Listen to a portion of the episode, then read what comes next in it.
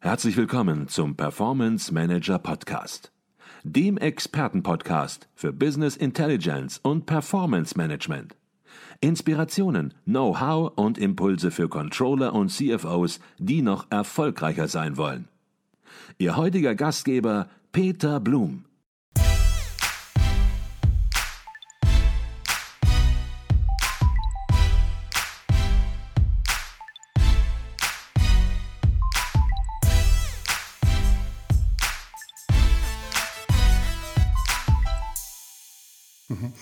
Was ich besonders spannend finde, ist, dass sie in einer Riesenkrise waren, in einer existenziellen Situation und ich trotzdem den Eindruck hatte und habe, dass sie in der Zeit von 2020 bis Anfang 2022 den Blick nach vorne ja, nie verloren haben, sich den Blick trotzdem bewahrt haben. Wann war das, dass Sie gesagt haben, Mensch, jetzt ist der Wendepunkt erreicht? Sie haben das eben schon mal angedeutet, dass Sie dann natürlich gemerkt haben, jetzt äh, kommen wieder äh, Lichtstreifen am Horizont und es geht wieder nach vorne. Aber an, wann war das, dass Sie gemerkt haben, Mensch, wir kommen hier wieder in einen Normalmodus, in einen Normalbetrieb immer mehr zurück und müssen von daher auch umschalten. Denn dieses Umschalten, dieser Blick plötzlich eine ganz andere Perspektive auch wieder einzunehmen, äh, das glaube ich sicherlich nicht so einfach gewesen an der Stelle, das zu erkennen und dann auch ja, zu gehen, diesen Weg. Mhm. Also vielleicht nochmal chronologisch. Ende März sind die Lichter ausgegangen. Ende März 2020 kein Verkehr, keine Einnahmen mehr. Dann haben wir eben die Sofortmaßnahmen gemacht, die ich geschildert habe. Liquidität hoch, äh, den Cash-Burn verringert, aber jeder weiß, dass das dann nachhaltig auch nicht funktioniert hätte. Also so viel Geld können Sie gar nicht reinholen, wenn Sie permanent weiter verbrennen. Also war es klar, wir mussten irgendwann mal zumindest die Aussicht haben, dass der Cash-Burn sich zumindest neutralisiert. Und ähm, das war exakt der Zeitpunkt im Juli, August des Jahres, also schon wenige Monate danach. Warum? Weil wir im Juli, August, äh, da hatten wir ja schon wieder ein bisschen Sommerverkehr, das heißt 25 Prozent. Also wir hatten drei Viertel verloren, das kann ich sagen positiv, hatten wir ein Viertel schon wieder da. Und gleichzeitig durch unsere rigiden Kostensenkungsmaßnahmen konnten wir mit 25 Prozent der Menge die operativen Kosten im Juli und August komplett kompensieren.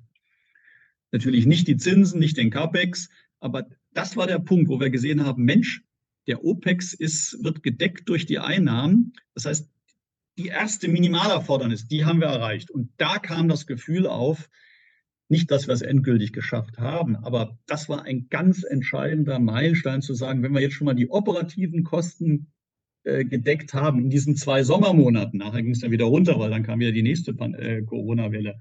Aber das hat uns die Zuversicht gegeben, dass A, unsere Maßnahmen greifen, wir den Break-Even auf 25 Prozent der Menge runtergefahren haben.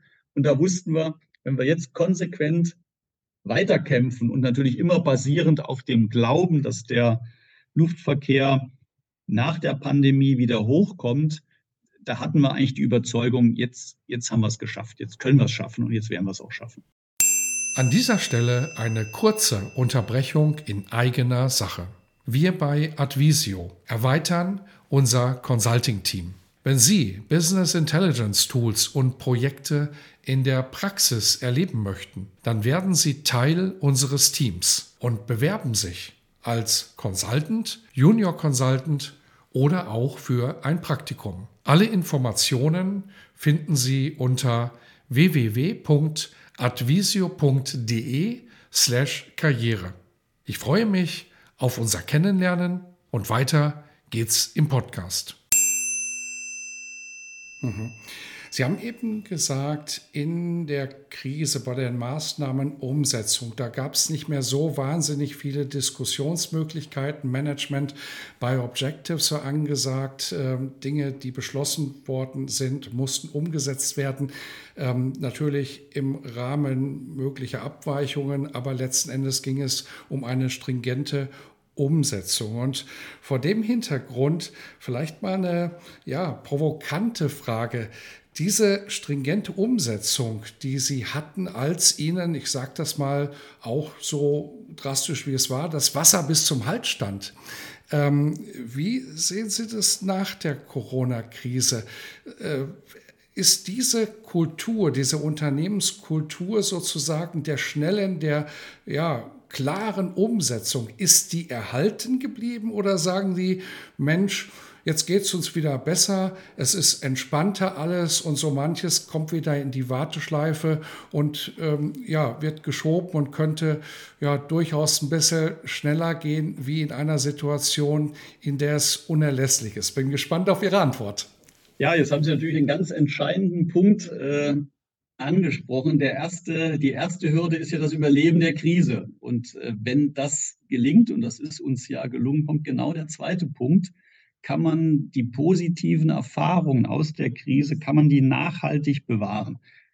Klare Antwort, nein. In dieser Reinheit ist es völlig unmöglich, weil sie natürlich nur in diesen extremen Druck auch diese extreme Leistung bringen. Aber die Kunst ist, ich sage mal eine, eine grobe Zahl, 50 Prozent dessen, was sie an Stringenz, Schnelligkeit, Direktheit in der Krise sichergestellt und umgesetzt haben, dass sie das auch nachhaltig in der Kultur verankern können. Das ist schon ein Riesenerfolg, denn die Gefahr ist natürlich in der Tat, dass sie wieder genau dahin zurückfallen, äh, wo sie auch vor der Krise waren.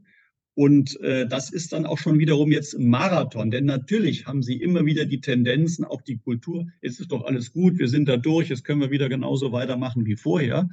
Und das ist natürlich jetzt der, der zweite, der ganz lange Atem, äh, der dazu führen muss, das Erreichte zumindest zu 50 Prozent zu bewahren. Da sage ich mal per heute, das wird uns gelingen, aber das ist auch eine Aufgabe, die bleibt. Denn die Tendenz der Menschen ist natürlich dahingehend, wieder zu sagen, naja, vor der Krise, das war doch alles ein bisschen entspannter und lass uns doch da irgendwie wieder hinkommen, denn das war ja gar nicht so schlecht. Mhm. In Frankfurt entsteht gerade ein neues, ein drittes Terminal. Ich habe das äh, ganz am Anfang schon angesprochen. Vielleicht können Sie ein bisschen was über den Hintergrund des neuen Terminals berichten. Entschieden war ja schon, und man hatte, glaube ich, auch schon mit dem Bau angefangen vor der Corona-Krise.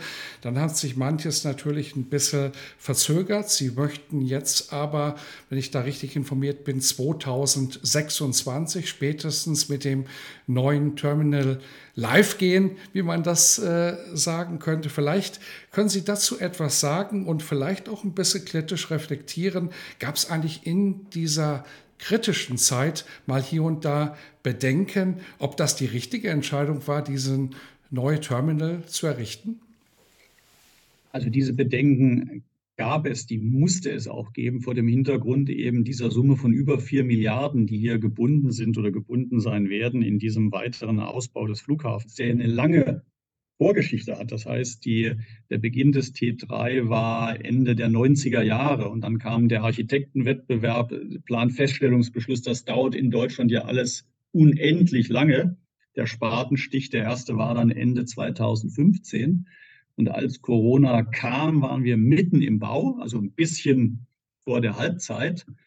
Und natürlich zur absoluten Unzeit, aber das ist ja meistens so bei den großen Krisen. Und natürlich haben wir gesagt, wir müssen uns dieses Objekt anschauen, weil das natürlich maßgeblich auch für den Cashburn mitverantwortlich war. Da gibt es natürlich nur eine digitale Entscheidung, machen wir weiter oder brechen wir ab. Und wir haben natürlich die Verantwortung gehabt, das intensiv zu analysieren in kürzester Zeit, also wieder Zeitfenster wenige Wochen. Wir haben vollkommen neutral uns der Sache gewidmet. Also es gab keine Vorentscheidung zu sagen, wir machen da weiter oder wir wollen nicht weitermachen. Wir haben uns das angeschaut, wir haben uns alle Aspekte auf dem Tisch gelegt, abgewogen, die Vor- und die Nachteile. Und wir kamen zum Ergebnis, dass ein Abbruch letztendlich zu einem Verlust der bisherigen Investitionen geführt hätte. Darüber hinaus, da die meisten Verträge ja schon eingeloggt waren mit Baufirmen, Schadensersatzforderungen etc. Also lange Rede, kurzer Sinn. Wir hätten weitere Höhe, hohe Ausgaben aufgrund der vertraglichen Situation gehabt, aber am Ende kein Terminal mehr, sodass wir uns dann zusammen auch natürlich mit dem Aufsichtsrat entschieden haben, weiterzumachen. Das war aber eine ganz schwere Entscheidung, weil damit natürlich auch weitere hohe Liquiditätsabflüsse verbunden waren. Das Einzige, was wir gemacht haben, wir haben den Zeitverlauf etwas entzerrt und gestreckt. Das hat auch der Baustelle gut getan. Das war eine schwierige Entscheidung, die wäre zwei Jahre vorher anders ausgefallen. Also wenn Corona ein oder zwei Jahre vorher gekommen wäre, dann hätten wir abgebrochen mit allen Konsequenzen, dass es jetzt kein T3 mehr geben würde. Insofern haben wir auch Glück gehabt, dass die Entscheidung so ausgefallen ist, wie sie war. Wir haben die Krise überstanden. Wir werden ab 26 dann das Terminal in Betrieb nehmen und dann brauchen wir es auch, weil das exakt jetzt der Zeitpunkt ist, an dem wieder die Kapazitäten in der bestehenden Infrastruktur erschöpft sein werden. Und äh, insbesondere dann, ich sage mal, die nächste Management-Generation, die wird sich besonders freuen, wenn sie dann eine große Infrastruktur hat, große Reserven mit einem Fixkostengeschäft und der ganze Verkehr wächst rein. Und äh, die Ernte, sprich die Cashflows, werden dann besonders hoch und positiv ausfallen. Mhm. Vielleicht können Sie noch ein bisschen was über das dritte Terminal sagen. Wenn ich richtig informiert bin, ist das vor allem den Langstreckenbereich äh, vorbehalten. Ähm, da sind auch schon einige Fluggesellschaften namentlich im Spiel, die hinterher dort ihr Domizil finden werden. Vielleicht können Sie dazu noch ein bisschen berichten. Gerne. Wir haben ja die drei großen Flugallianzen weltweit. Natürlich unser Hauptpartner ist ja die Lufthansa mit der Star Alliance. Äh, Lufthansa mit der Star Alliance wird in der bestehenden Infrastruktur bleiben, weil sie einfach die größte Kapazität hat. Das heißt, die anderen zwei Allianzen und die nicht allianzgebundenen Airlines werden in das neue T3 reingehen. Das heißt, für die Star Alliance gibt es damit große Kapazität im, in der bestehenden Struktur weiter zu wachsen. Umgekehrt kriegen die anderen Airlines eine, eine hochmoderne neue ähm, Infrastruktur und insbesondere auch für die sehr hochwertigen Carrier, also beispielsweise äh, die Middle East Carrier, die ja ein, ein sehr, sage ich mal, qualitativ hochwertiges ähm, äh, Publikum haben, die natürlich auch sehr viel Wert legen auf riesige und qualitativ hervorragende Lounges können natürlich dort in diesem neuen Terminal auch nochmal ganz andere Anforderungen ähm, umsetzen gegenüber eben der alten Infrastruktur, äh, sodass wir dann einfach eine, eine, saubere Aufteilung der Allianzen in die einzelnen Terminals haben werden. Jeder kann wachsen und wir in der Infrastruktur haben, die auch sehr gut zu den Bedürfnissen der jeweiligen äh, Fluggesellschaften passen werden.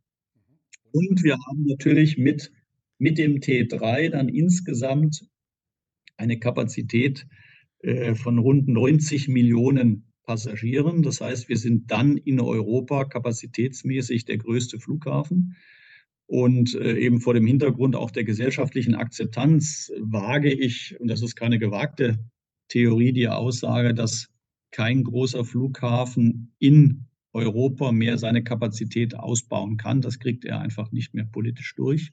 Wir haben das Glück gehabt, vom Zeitfenster her in der Vergangenheit diese Entscheidung getroffen zu haben, sodass wir nach vorne gerichtet aufgrund unserer dann großen vorhandenen Kapazitäten auch langfristig wachsen können und damit natürlich auch einen riesen Wettbewerbsvorteil gegenüber unseren freundlichen Konkurrenten in den anderen Ländern haben. Mhm. Ich freue mich schon drauf. Ich bin ja auch Kunde sozusagen Ihres Flughafens und äh, ja, ich meine, wer heute Langstrecke fliegt, der weiß, das ist gut organisiert, aber das könnte ein bisschen besser organisiert sein mit den Terminals. Und wenn man das jetzt ein bisschen äh, separiert, ich glaube, dann wird auch für viele das Flugerlebnis in sich noch ähm, stimmiger. Und ja, ich sag mal, das wird mit Sicherheit ein ganz spannender Moment, wenn dieses neue Terminal ja, an ins Netz geht und dann in Betrieb genommen wird. Sprechen wir noch ein bisschen was über das Controlling. Wir haben beim letzten Mal ja schon darüber uns unterhalten, dass das Controlling bei Ihnen insbesondere in der Krisenzeit eine ganz besondere Rolle wahrgenommen hat. Das wollen wir jetzt nicht nochmal wiederholen, aber vielleicht sprechen wir darüber, ob sich die Rolle des Controllings auch durch die Krise, also nach der Krise, verändert hat. Hat sich da auch in den Prozessen und in dem, wie Controlling wahrgenommen wird, auch von anderen, ähm, ja, eine Veränderung ergeben? Wir haben das Controlling massiv verändert, auch Corona bedingt. Einmal äh, auch aufgrund der Tatsache, dass die Controller natürlich mit in Anführungszeichen guten Beispiel bezogen auf den Personalabbau vorausgehen mussten. Das heißt, in den Controlling-Bereichen haben wir sogar leicht über 50 Prozent der Mitarbeiter abgebaut. Das ging natürlich nur durch eine totale Zentralisierung der Controlling-Funktion. Vorher waren wir relativ dezentral aufgestellt in den Geschäftsbereichen, eigenständige Controlling-Einheiten. Wir haben alles zentralisiert, Punkt eins. Punkt zwei, wir haben von der Grundaufgabe das Controlling insofern entlastet, dass Controlling ja oft auch aus der Vergangenheit kommt, eine gewisse Reporting-Funktion hat. Wir haben gesagt, reported wird in dem Sinne gar nichts mehr. Wir haben die Zahlen, die kommen aus dem Rechnungswesen, aus der Maschine, aus SAP. Das heißt sozusagen, das Rechnungswesen produziert die Zahlen. Die gehen nicht mehr den Weg über das Controlling, sondern der Controller ist dafür da, um übersetzungstechnisch zu steuern und nicht zu berichten. Und steuern heißt eben auf der einen Stelle die Ergebniszahlen zu steuern, das heißt massiv in einzelne Aufwandspositionen reinzugehen, sie zu hinterfragen. Und zweitens eben noch wichtiger, äh, das Thema Liquidität und Cash zu steuern. Das heißt, eine weg noch von der primären Ergebnissteuerung der Vergangenheit, auch ganz stark auf reine Cashgrößen steuern und bis hin zur Philosophie. Früher kennen Sie das ja auch, da gab es ein Budget und wenn es ein Budget war, durfte man es ausgeben. Heute sagen wir, selbst wenn ein Bereich ein Budget hat, darf er trotzdem das Budget nicht ausgeben, wenn einfach die Sachverhalte nicht plausibel oder sinnvoll erscheinen. Das heißt, der Controller macht sich wie immer unbeliebt, indem er jede vermeintliche Ausgabe überprüft und auch sagt, obwohl der Geschäftsbereich noch ein Budget hat, darf er das nicht ausgeben, weil aus Sicht des Controllings natürlich nach einer intensiven Diskussion der ganze Sachverhalt nicht äh, nachvollziehbar ist. Also das heißt, die reine Steuerungsfunktion, keine Berichterstattung, das kommt ausschließlich über das Rechnungswesen. Das war überhaupt die Not, also die, die, der Hebel, um 50 Prozent auch über 50 Prozent der Mitarbeiter abbauen zu können. Und äh, diese Konzentration auf diese neue Kernfunktion ist eigentlich ein, ein Schlüsselmoment. Und ich habe auch jetzt erst kürzlich mit vielen anderen äh, CFOs mal diskutiert. Das ist auch ein Trend, den ich von anderen Firmen höre. Also Controlling, auch vor dem Hintergrund eben der rezessiven Tendenzen, Controlling-Fokus immer stärker auf Cash-Orientierung und weg eben von dem berühmten Number-Crunching und Erklären von Überleitungsbrücken bezogen auf die Ergebnisgrößen. Mhm. Ich glaube, das ist ein ganz wichtiger Trend, den man an vielen Stellen hört. Und einen weiteren Trend in gewisser Weise, den man auch an vielen Stellen hört, das ist der Trend, dass gesagt wird, Mensch, Budgetplanung, Planung, ja, ist wichtig, als Jahresplanung verstanden, aber im Prinzip brauchen wir was ganz anderes. Wir brauchen eine kontinuierliche, und da sind wir bei dem Stichwort, das Sie gerade gegeben haben, eine kontinuierliche Steuerung aus dem Controlling heraus. Und wenn wir bei einer kontinuierlichen Steuerung sind, dann sind wir bei dem Thema Forecast, beim Thema Automatisierung auch des Forecasts, weil ein Forecast äh, mit einer gewissen Qualität wird nicht dadurch entstehen, dass man zwölfmal im Jahr Planung macht oder einfach nur das Ist nimmt und den Plan draufsattelt für das Restjahr. Wie sieht bei Ihnen dieses fachliche Thema aus? Automatisierter Forecast auch unter Einbezug von künstlicher Intelligenz, von Algorithmen. Sind Sie da auch, sag mal, hier und da schon dran oder sogar weiter? Also das haben wir komplett umgesetzt. Wir hatten auch vor der Pandemie natürlich die, die, die klassischen Abläufe, das heißt Planung, Top-Down, Bottom-Up, also dezentral gefragt, dann wurden die Zahlen hochgespielt, dann waren die schlecht, dann wurden sie wieder korrigiert. Sie kennen diese ganzen Prozesse. Äh, das hatten wir auch. Diese Zeit hatten wir nicht mehr. Das heißt, der Planungsprozess selber ist bei uns jetzt rein top-down. Das heißt, wir nehmen das Ist der Vergangenheit, schauen, was können wir zukunftsorientiert verbessern, steuern, abbauen und so dass die Planung letztendlich nach vorne gerichtet, das Ist der Vergangenheit ist, mit Steuerungsimpulsen auf die Zukunft. Und das wird auch im Wesentlichen nicht mehr diskutiert äh, gegenüber dem Zustand in der Vergangenheit. Das hat extrem viel Zeit gespart, Mitarbeiter gespart und auch Ärger gespart, denn diese elendlichen Diskussionen über die Sinnhaftigkeit und Angemessenheit der Budgets findet nicht mehr statt. Beim, beim Forecast eine ähnliche Situation. Vorher auch die Situation Befragung der Einheiten. Wie seht ihr den Forecast? Dann eben Plausibilitätsprüfung hin und her, bis man sich geeinigt hat. Das heißt, heute wird der Forecast letztendlich über die Maschine generiert. Das heißt, wir haben Predictive-Ansätze. Wir haben natürlich klassisch auch über Ist-Zahlen eine Extrapolation mit Predictive-Ansätzen und natürlich auch Ziehen von Daten aus SAP, äh, die letztendlich dann mit erwarteten Veränderungen multipliziert werden, sodass sich äh, die Forecast-Zahlen letztendlich ergeben insgesamt aus der Maschine. Äh, und das Schöne ist ja, Forecast können Sie immer abgleichen mit der Realität. Ähm, also wir haben äh, viel schnelleren Prozess, wir haben einen ressourcenschonenderen Prozess. Und was vor allen Dingen wichtig ist, die Abweichung zwischen Forecast und Ist war noch nie so eng wie momentan. Also insofern auch die heilenden Wirkungen einer großen Krise und die positiven Auswirkungen. Mhm. Ich glaube, das ist auch etwas, was ganz viele beobachten, die in automatisierte Forecasts geht, auch unter ja, Einbezug von KI. Die berichten von genau dem gleichen Effekt, dass gesagt wird, ja, Faktor Mensch ist wichtig und natürlich große Verwerfungen, worüber wir ganz am Anfang gesprochen haben, wird natürlich eine KI auch in der Form nicht direkt erkennen. Das wird nicht passieren können. Aber ja, die Maschine macht bessere Forecasts als das Ergebnis ja so mancher Diskussion, die man hatte, die nur Zeit gekostet hat und am Ende keinen großen Erkenntnisgewinn gebracht hat. Und ja, kann man positiv sehen, kann man negativ sehen, je nachdem aus welchem Blickwinkel. Aber man muss die Realität zur Kenntnis nehmen, dass die Abweichung eben geringer wird und dass ja, der Forecast noch nie so genau war wie mit modernen Methoden, die man heute einsetzen kann.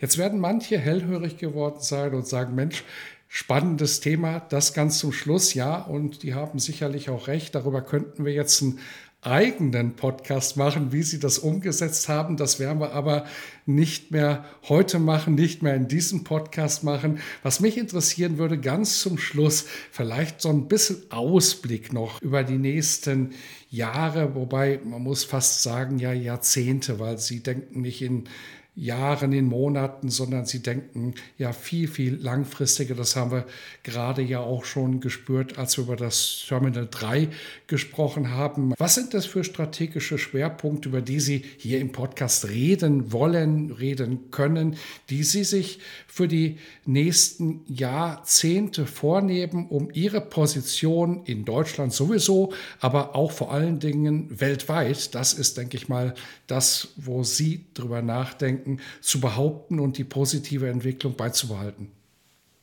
Ja, wir haben zwei strategische äh, Hauptstoßrichtungen. Das eine ist, wie bereits erwähnt, der, der finale Ausbau des Frankfurter Flughafens mit dem T3, mit der Folge, dass wir dann europaweit die größte Kapazität haben. Und das müssen wir eben 2026 vollenden, um dann eben auch perspektivisch diese Kapazität auch äh, ausfüllen zu können. Und das werden wir auch, weil einfach die, die, Fluggesellschaften hier die Gelegenheit haben, eben auch ihren Verkehr hochfahren zu können.